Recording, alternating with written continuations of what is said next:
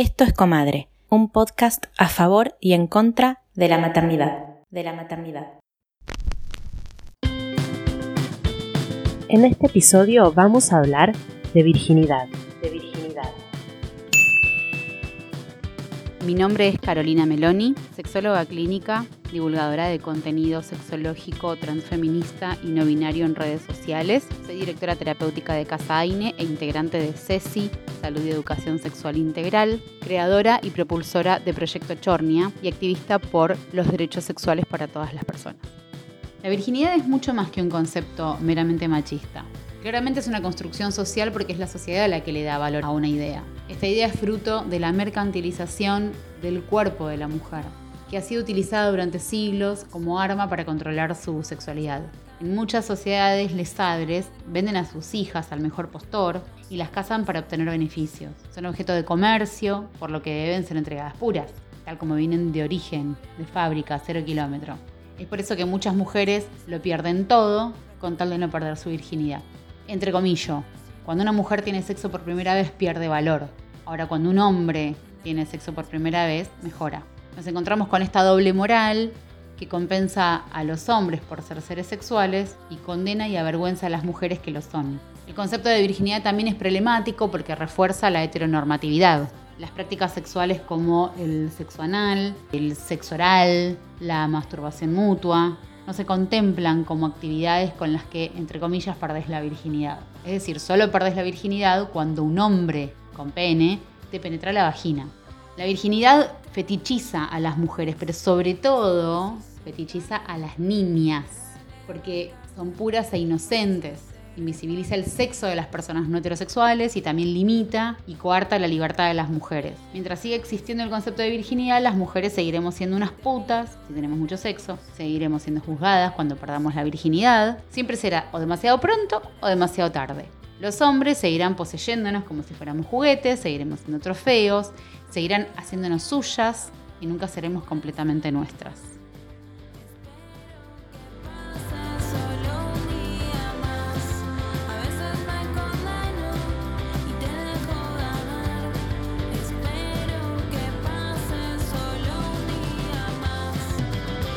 Hola, hola, hola. Estamos de vuelta.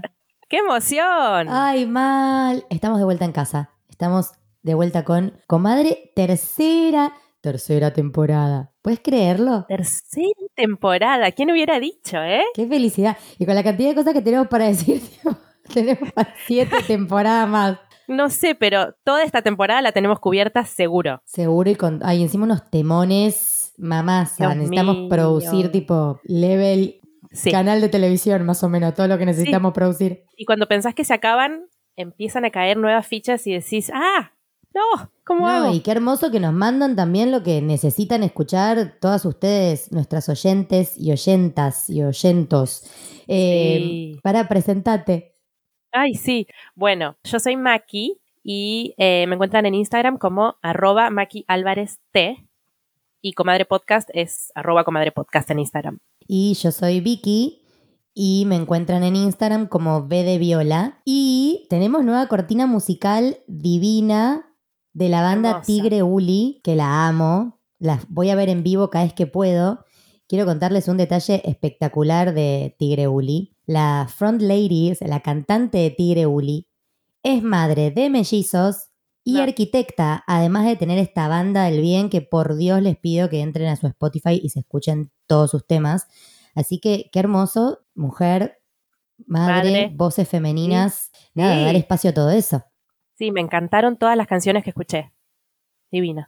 Muy mágica. Y otra cosa que tenemos que decir es, Comadre se produce con la comunidad, la ayuda de la comunidad, de dos maneras. Una puede ser donando cafecitos, que los encontrás en el link de nuestra bio de Instagram de Comadre. Y la otra es Go, GoFundMe, que es la versión de Cafecitos International. Es como un latte. Así que Sí. Está toda la info en nuestra bio de Instagram, así que si quieren colaborar, ahí encuentran la data. Bueno, ¿qué tema nos convoca hoy, no? virginidad y confusión. Qué confuso el concepto de la virginidad. Por suerte, Carolina Meloni nos dio un poquito de información al principio con su audio hermoso, Pero lo que quería traer primero es la relación que hay entre la virginidad y la maternidad, que la hay. ¿Por qué? A, ver, quiero saber. Porque el acto de perder la virginidad es un acto que puede convertirte en madre, técnicamente, ¿no? Si no hay barreras por ahí, el acto de la virginidad, me refiero al acto de la virginidad como se concibe socialmente hoy, que es, y siempre, que es un acto sexual, coitocéntrico, heteronormado, obviamente.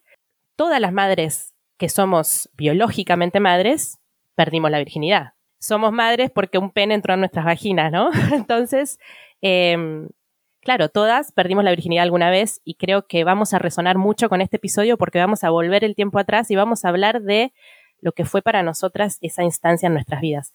Pero bueno, eh, lo que queremos ahora hacer es como destruir ese concepto machista de la virginidad como un acto sexual coitocéntrico, ¿no? Claro, es que hay conceptos que hay que construir, tipo la carga mental, y hay conceptos que hay que destruir, como la virginidad, que no acredito los niveles de mal que tiene. Es como, puedes ir hasta el subsuelo de la tierra, entendiendo la implicancia de la virginidad, porque, como bien decía Carolina Meloni, que ha sido mi sexóloga, he tenido consulta con ella, la virginidad básicamente es algo que se remonta al año de ñaupa, y no tanto, porque hay países en los que sigue ocurriendo, donde las mujeres eran moneda de intercambio. O sea, sí.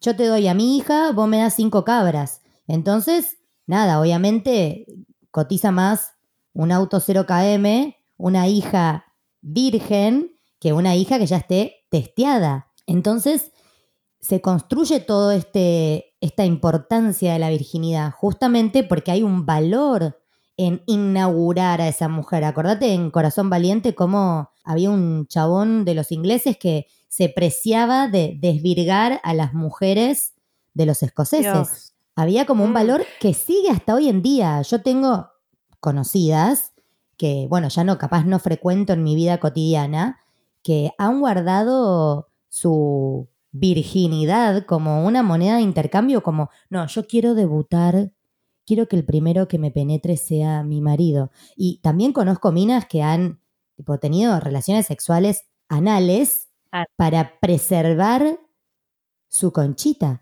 Entonces, es como que digo, imagínate, imagínate como los niveles que hay de, de, información que básicamente solo sepultan placer, agregan culpa, hacen que las mujeres se sientan rotas. Está todo mal con este concepto de la virginidad. Se venera primero a la vagina, ¿no?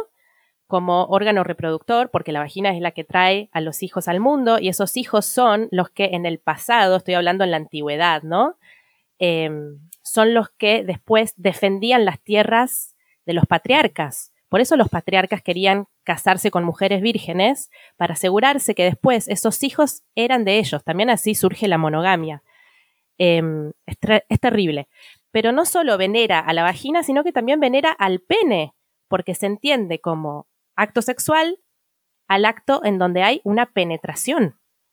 Claro. Entonces, ¿qué pasa con todo lo otro que también es sexual? Bueno, es lo que venimos diciendo desde que empezó Comadre, ¿no? Como al final el placer no está habilitado para nosotras. Eh, básicamente lo que está habilitado es eh, la, la, reproducción. El sexo es sinónimo de reproducción. De hecho, en la escuela se enseña el aparato reproductor. Olvídate de mencionar que hay un clítoris, que el clítoris se le ve como solo la cabeza y que adentro es como una araña con terminaciones nerviosas que nos da placer en múltiples espacios y áreas de esa zona, digamos. Y quiero agregar algo a nivel histórico que me quedé impresionada. Himenio es el dios griego del cortejo nupcial. Había una celebración del Himenio donde a las niñas de 10 años eran penetradas con un falo artificial por una sacerdotisa para evitarles el dolor en su noche de bodas. Esto lo encontré leyendo cosas que había eh, contado y publicado Caro Meloni en su Instagram. Y sigue hoy en día esta creencia de que perder la virginidad es ser penetrada. Y yo me doy cuenta ahora que yo perdí la virginidad mucho antes de lo que pensé. Cuando me preguntaban, ¿cuándo, ¿cuándo dejaste de ser virgen? Yo contestaba a los 16 y no, fue antes. Claro, Es, el, es lo que hablaba Holly McNish en el poema que te mandé, eh, de, su, sí, de su último libro, Slag, que salió el año pasado, que ella cuenta las edades en las que eh, perdió la virginidad, digamos, de diferentes formas. No entendía como la entiende la sociedad y después al final dice, a los 20 años perdí la virginidad como está entendido ahora o como está aprobado ahora. Y me pareció muy hermoso que, ¿no? Que compartiera eso, porque es la verdad, es, nos, nos han destruido la cabeza. Y pero es que hay algo de. Hay algo de la libertad, de la exploración, eh, de- del disfrute, que con tanta falta de información se ve tan coartado. Por supuesto, como siempre decimos, ESI en las escuelas, ayer implementada por Dios, desde el 2006 que se sancionó y seguimos acá esperando que alguien la implemente o que se implemente por completo. Y algo que me impresiona mucho es esta idea, ¿no es cierto?, de que con, con el concepto de virginidad no hay forma de ganar. Porque cuando la perdiste, la perdiste. Si te demorás en perderla, ah, algo está pasando. ¿Qué te pasa que tenés 25 y todavía no? Entonces, la mujer, en cuanto inaugura su vagina, ya se deprecia y el varón, cuando mete por primera vez el pito en un lugar, aumenta su valor en el mercado. O sea, hay una doble vara moral que es un horror. Entonces, retomando esto que decía Holy McNish, acto sexual, ya lo hemos hablado en el sexo y la madre, puede ser básicamente la frotación, lo que yo llamaba el bombeo. O sea, dos Vulvanizar, ¿no? Le dice. Claro, vulvanizar, como le dice Tati Español. O sea, frot- que era sumamente efectivo y he tenido grandes orgasmos bombeando. Y mi compañero también. Entonces, qué loco. Él estaba como satisfaciéndose con eso, que era como lo que yo le tiraba porque todavía no quería ser penetrada. Pero acababa joya re bien, yo también la pasábamos genial, chape. Y la sensación era como que yo le estaba dando un canapé, ¿viste? Como una entradita. Y ahora pienso y digo, qué hermoso hubiera sido saber que eso también era sexo y habilitármelo ahora también con esa misma libertad. Como bueno, hoy no pinta la penetración, hoy pinta una vulvanización y a la camita. Sí. ¿Entendés? Como, Bueno, em, el 70% de las mujeres orgasmea sin ser penetrada, o sea, de otras maneras. Pero claro, esta información nosotras nos la perdimos. El daño que nos ha hecho la falta de educación sexual integral a nuestra generación es inconmensurable. Yo no sabes lo confundida que estaba. No te lo puedo explicar. Vos arrancaste bastante bien a temprana edad, súper informada. Yo fui a un colegio de monjas, ya lo he contado. Ay, algo- por Dios. Algo que me parece denunciable. Entonces, claro, y tenía un costado de la familia súper católico, con primas que cantaban en la iglesia, en la misa, y después tenía otro costado de la familia en la que las hijas eran como súper modernas y cero rollo con el sexo, como desde muy temprana edad hablaban sin ningún tipo de filtro ni, ni, ni problema. Y claro, yo ahí en el medio como, ¿qué, qué, cómo, qué hago? Entonces nada, chapaba, chapaba, chapaba, chapaba un montón. Pero claro, no me dejaba ser penetrada. Eh, además de que no tenía novio, tuve un novio a los 15 años, tres meses. Pero claro, tuvo que pasar un montón de tiempo para que yo me liberara. Y de hecho tuve que irme a no sé cuántos kilómetros fuera de mi país porque perdí la virginidad en Nueva Zelanda con un novio brasilero a los 20 Me años. acuerdo. El extremo. Perdiste la virginidad falocéntrica, pero la virginidad como ahora sabemos, o sea, el, el concepto de virginidad, horror, pero ¿cuándo fue tu primer encuentro sexual? Y así de besarme y tocarme con los chicos con los que salía, casi todos. Pero yo, porque no nos olvidemos del background católico apostólico romano, yo no me masturbaba porque no, no concebía, no sé, no sabía, ni idea. Ni por Entonces, curiosidad ni por accidente. No, yo me empecé a masturbar después de mi primer acto sexual, entre comillas, de, o sea, el, de- el de la penetración. Re grande, ¿entendés? Y conozco todavía personas que son madres y que no se ¿Que masturban. ¿No se masturban? Sí. Obvio que no. ¿Cómo Sí. vas a hacer eso? Sí, tengo una amiga que tiene tres pibes y me dijo, ay, yo no, no, nunca, me quiero morir. Y el marido fue y le compró un vibrador cuando se enteró. Menos mal. Claro. El centro de poder, que aparte vos pensá, nosotros, bueno, justo nosotras tenemos tres hijos eh, con pene. Pero yo tengo amigas que tienen hijas con, con vulva, que me dicen que se retocan las chiquitas instintivamente. Es el centro de poder cercenado, una base de placer espectacular al alcance de la mano para regular la tensión, para regular la angustia, para, para descargar, para dormir mejor, absolutamente cercenada. Bueno, yo ya lo conté en otros episodios, pero el público se renueva. Yo me masturbo desde muy chiquita y en, en mi casa siempre estuvo muy autorizado, siempre con la premisa de que era algo íntimo que yo tenía que hacer en mi cuarto. Entonces yo me masturbo que, que tenga recuerdo desde los siete más o menos, de la misma manera que me podría masturbar ahora, que es vulvanizando. Y de hecho, lo increíble es que pienso, ¿no? A riesgo de sonar como creída, porque en realidad no lo es. Eh, sinceramente fue mi, mi, experiencia sin saberlo. Eh, llego a un orgasmo con mucha facilidad con otras personas o sola, porque tengo muy a mano lo que me da placer, porque siempre lo hice con mucha libertad. La técnica que uso para masturbarme es la misma técnica que puedo usar con un otro, porque es frotándome.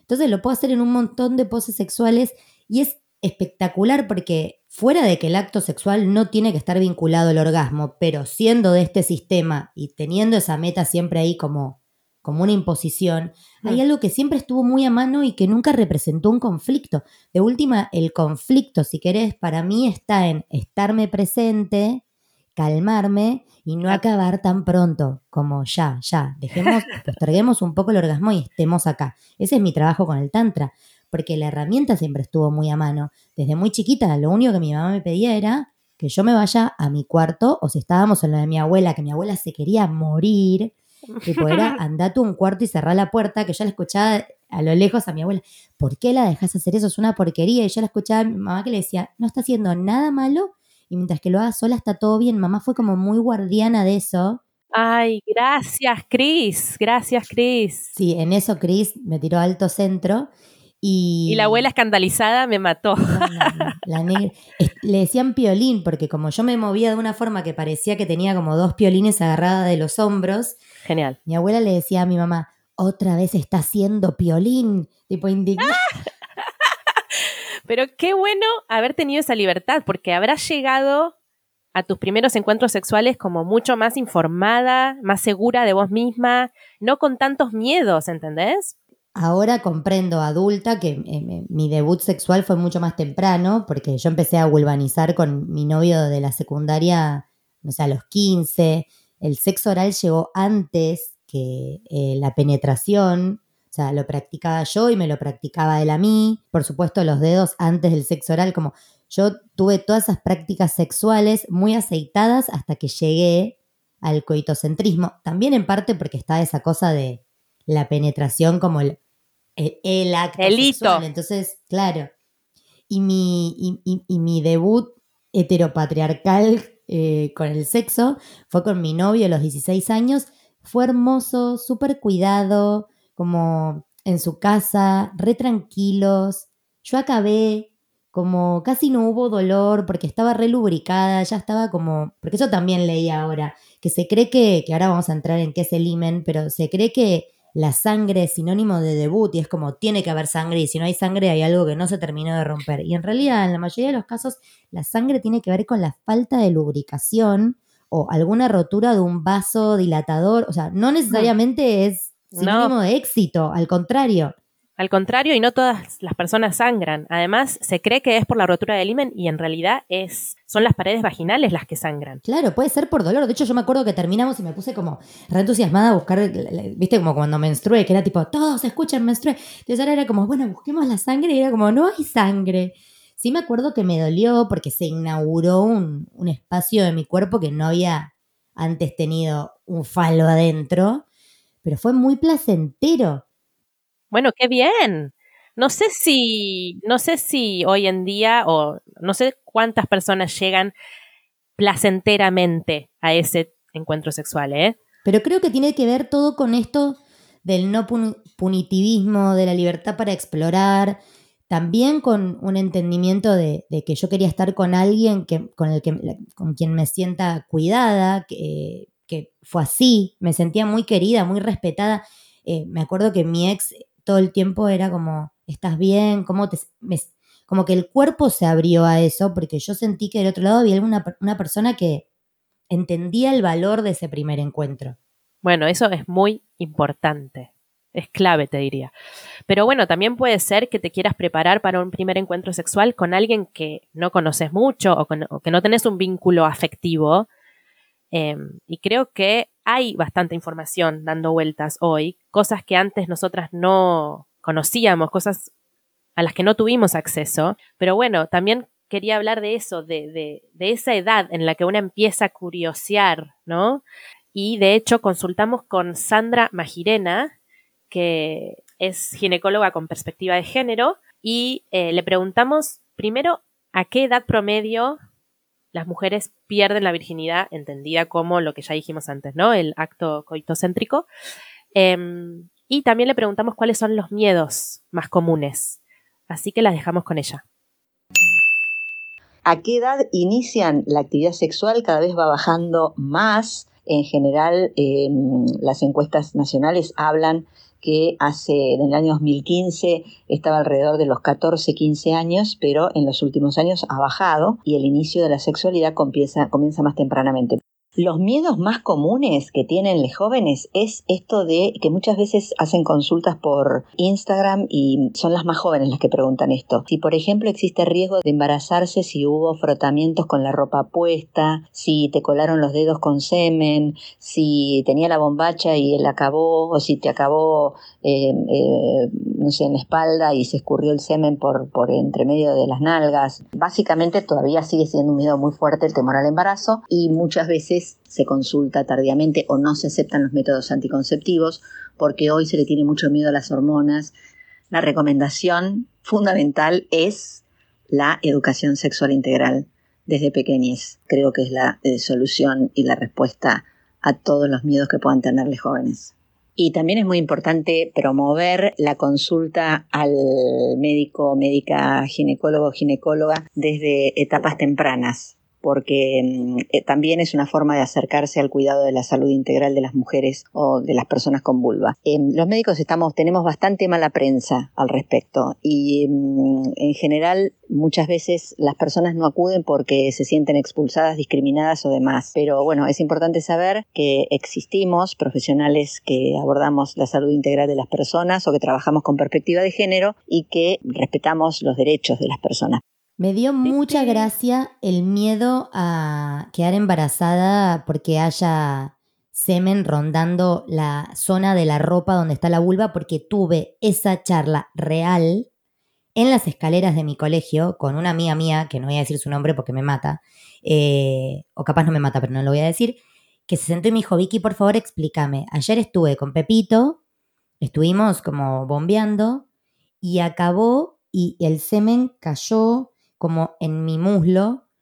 Eh, yo tenía el jogging del colegio puesto, me dice.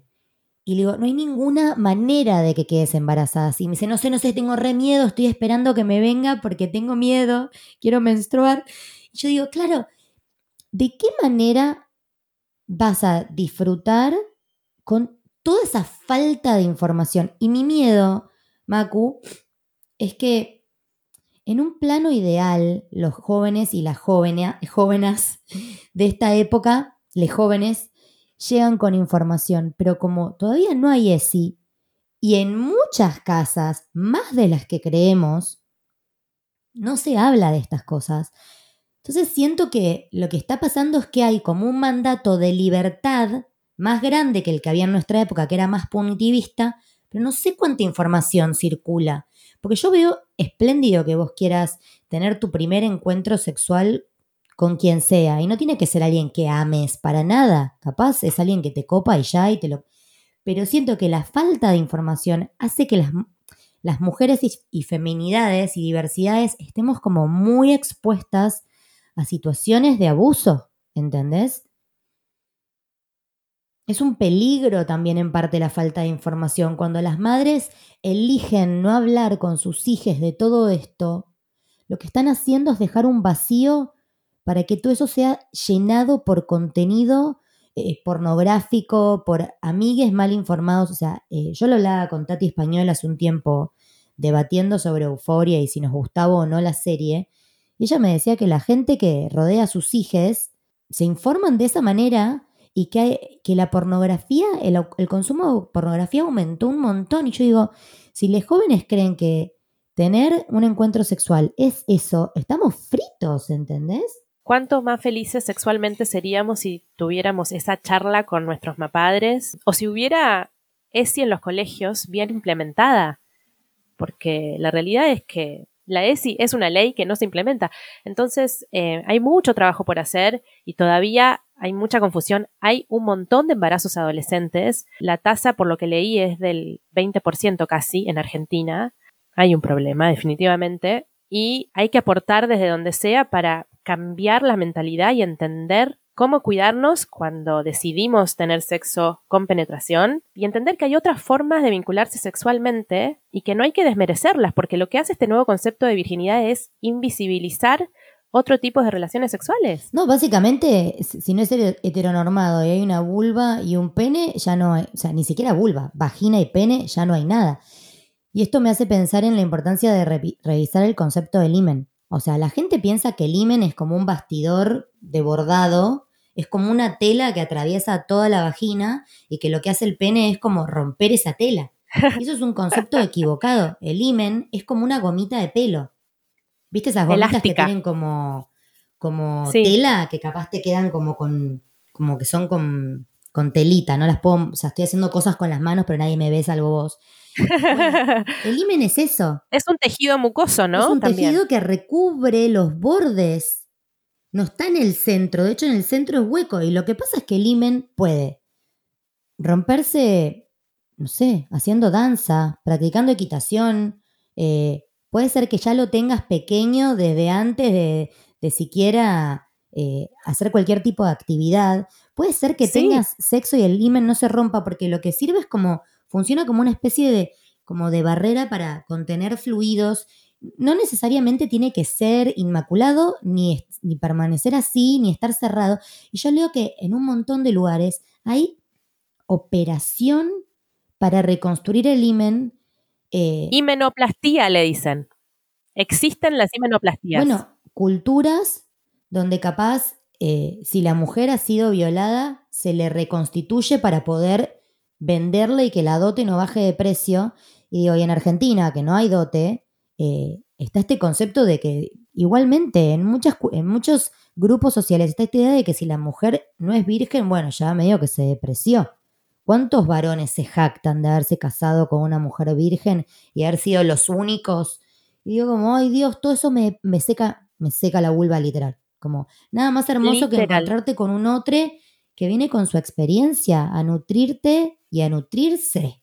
Lo del imen es terrible, terrible. De hecho, también leí que hay mujeres en otras culturas que, como para demostrar que son vírgenes a sus nuevos maridos, no siendo vírgenes, lo que hacen es ponerse sanguijuelas para asegurarse el sangrado y para que el marido esté satisfecho, porque claro, sí, yo soy el macho que la penetró por primera vez. Chau, ¿cuán horroroso es eso? No, es que bueno, acordate, o sea, no, sigo procesando las sanguijuelas, pero yo no sé si es Italia, pero me recuerdo de la historieta esa de, de la noche nupcial y de colgar la sábana de la ventana para que se vea la mancha de sangre.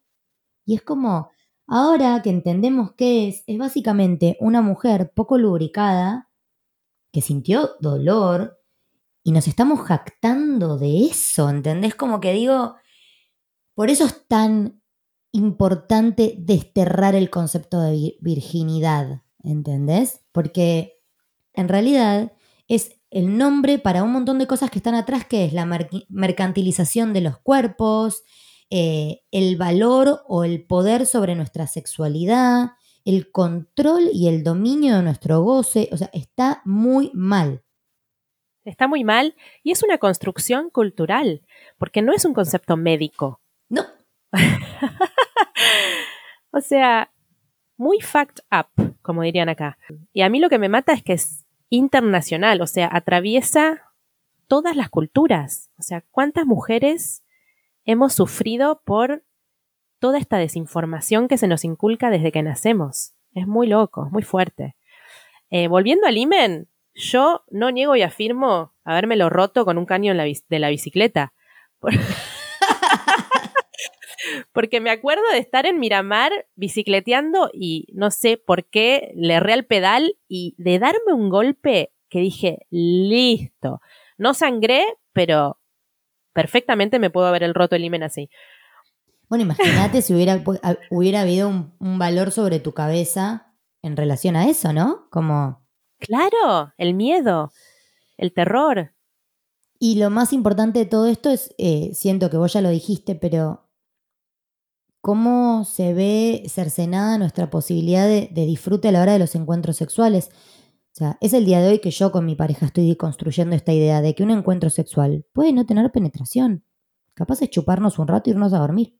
Capaz es vulvanizarnos un rato, masturbarnos mutuamente, masturbarnos juntos, cada uno por su lado. O sea, digo, capaz esta noche no tengo ganas de montar, tipo, y subirme, y treparme, y hacer una pose, y hacer ir a hacer otra, y moverme una bocha. Capaz es como unos cariños, un tucu tucu y a la cama. Digo, total. Y uno la vive como, ah, no cogí. Sí.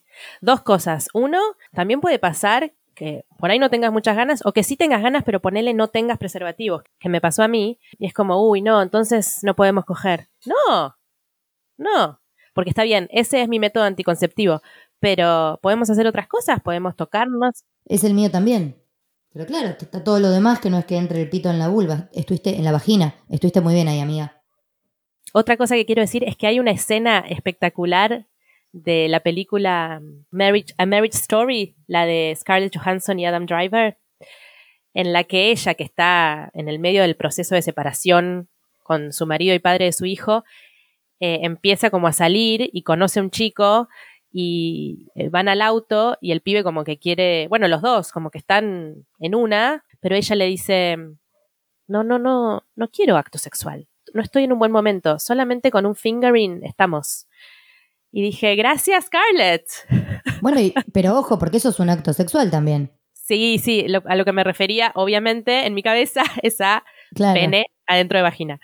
Qué bueno como reconocer eso. Y también me parece importante recalcar que hay gente que tiene más y menos deseo sexual y nada está mal en relación a eso. Hay gente que capaz no tiene ganas de tener sexo. Ni ahora, ni mañana, ni pasado, mientras que se sienta plena en su decisión o con su pareja, si es que la tiene, hay un acuerdo donde estén alineados en cuanto a la frecuencia de los encuentros. Lo digo porque a mí me pasó años, o sea, yo, por el contrario, no tenía mucha historia con la vinculación en sí misma o con llegar al orgasmo o con la seguridad con mi cuerpo o capaz los como problemas más tradicionales o comunes pero ¿cuántos años batallé con la frecuencia? Vos lo sabés. Como uh, si no tengo sexo coitocéntrico tres veces por semana, tengo un problema. Esta relación está llegando a su fin porque yo no tengo tres veces por semana de sexo, que no significa que yo haya estado teniendo sexo tres veces por semana, no se confundan. Lo que significa es que yo circulaba por la vida con una nube en la cabeza, tipo la de encanto, angustiada porque sentía que no era lo suficientemente sexual. Dios mío, no, yo me acuerdo de reírme y decirte, perdón que me rías, pero ¿cómo vas a tener esta exigencia? ¡Qué ridiculez! Como hipersexualizada capaz, ¿entendés? Como mandatos de frecuencia, no sé de dónde me... Bueno, sí, de pequeñas cosas que fui escuchando.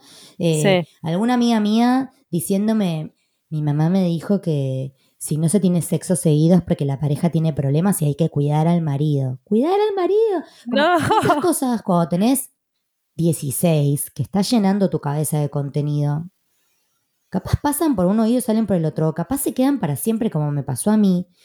Y la sexualidad se carga de mandatos y lejos de, lejos de ser un encuentro de disfrute como para mí es, por ejemplo, comer, que para otra gente capaz comer es un conflicto, se llena de un montón de imposiciones cuando en realidad son formas de, de disfrutar, tipo, llevémoslo a algo fisiológico como cagar sea, yo no estoy pensando cagué mucho, cagué poco, eh, cagué dos veces o tres, estuve como cuatro horas cagando, cagué rapidísimo. O sea, no sé, voy al baño, o lo que tengo que hacer, salgo, ¿entendés? Como... Sin rollos. Claro.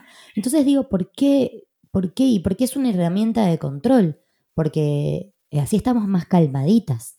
Sí, y también está bueno que traigas esto, que ya lo hemos hablado en el episodio del sexo y la madre, porque la realidad es que cuando llegan les hijes, hay menos energía y menos espacios para eh, el acto sexual, ya sea con penetración o sin. Entonces hay que relajarnos un poco y dejar de darnos con un látigo. Bueno, es que yo te hago la pregunta. ¿Cómo comes vos cuando estás puerpera si nadie te cocina? No, vas y agarrás lo que encontrás. Sí. Agarrás algo de morfá de dorapa. Es un milagro llegar a hacerte un huevo duro. Pero a los 40 días tenés que estar montada arriba dándole que dándole. Entonces digo, qué loco. Traslademos el sexo a todas las otras necesidades fisiológicas. Yo me daba apurada. Tuve una fístula porque no podía cagar en paz. Como, pero yo me acuerdo que nos retomamos un tiempo para retomar la vida coitocéntrica, el acto coitocéntrico con Fran. Estábamos muy alineados también, porque como los dos nos levantábamos a la par y los dos estábamos bastante chocados, tampoco él estaba como en llamas. Y creo que, que, la presión tiene que ver también como, bueno, registremos ¿Qué está pasándole al lado, al de al lado? ¿Está en la misma peli que yo? ¿O se va a laburar y vuelve con el maletín tipo Don Draper? Bueno, dale, va, va. Uf, ¿y cuántos, cuántas historias hemos escuchado de maridos corridos. Abunda. Y ojo, también he escuchado podcast y, episodios de, maternidad eh, entre personas del mismo sexo. Y he escuchado una, capaz, a, una mujer con la libido más baja porque fue la que gestó, y a la otra mujer como sosteniendo y esperando, y porque no gestó y sus hormonas capaz no se vieron igualmente modificadas. Entonces digo, ahí es donde una pregunta que no incluimos en el podcast, pero me parece interesante traer la colación. Yo le pregunté a Caro Meloni cuándo está bueno consultar una sexóloga, que después también recordemos lo que nos pidió Sandra. Y Caro Meloni dice, una sexóloga la consultamos cuando tenemos ganas de pimponear cualquier cosa en torno a nuestra sexualidad. No tiene que ver solamente con eyaculo muy rápido o no llego al orgasmo. Sea, no es solo resultadista la consulta, puede ser porque sentís determinado dolor o querés inaugurar determinada práctica o querés hablar sobre lo que es la emocionalidad en torno al acto. Es una psicóloga especializada en sexo. Siento que hay que sacar a la sexóloga del closet. Yo me acuerdo que tardó un montón en consultar. Creía que consultar a una sexóloga era aceptar que estaba rota o que algo no estaba bien. Y era como, ¿what? Cuando voy al médico es porque tengo, quiero, no sé, voy al dentista pues me hago un chequeo, no estoy ya asumiendo que me van a tener que sacar todos los dientes. Digo, hay tanta caca arriba del sexo.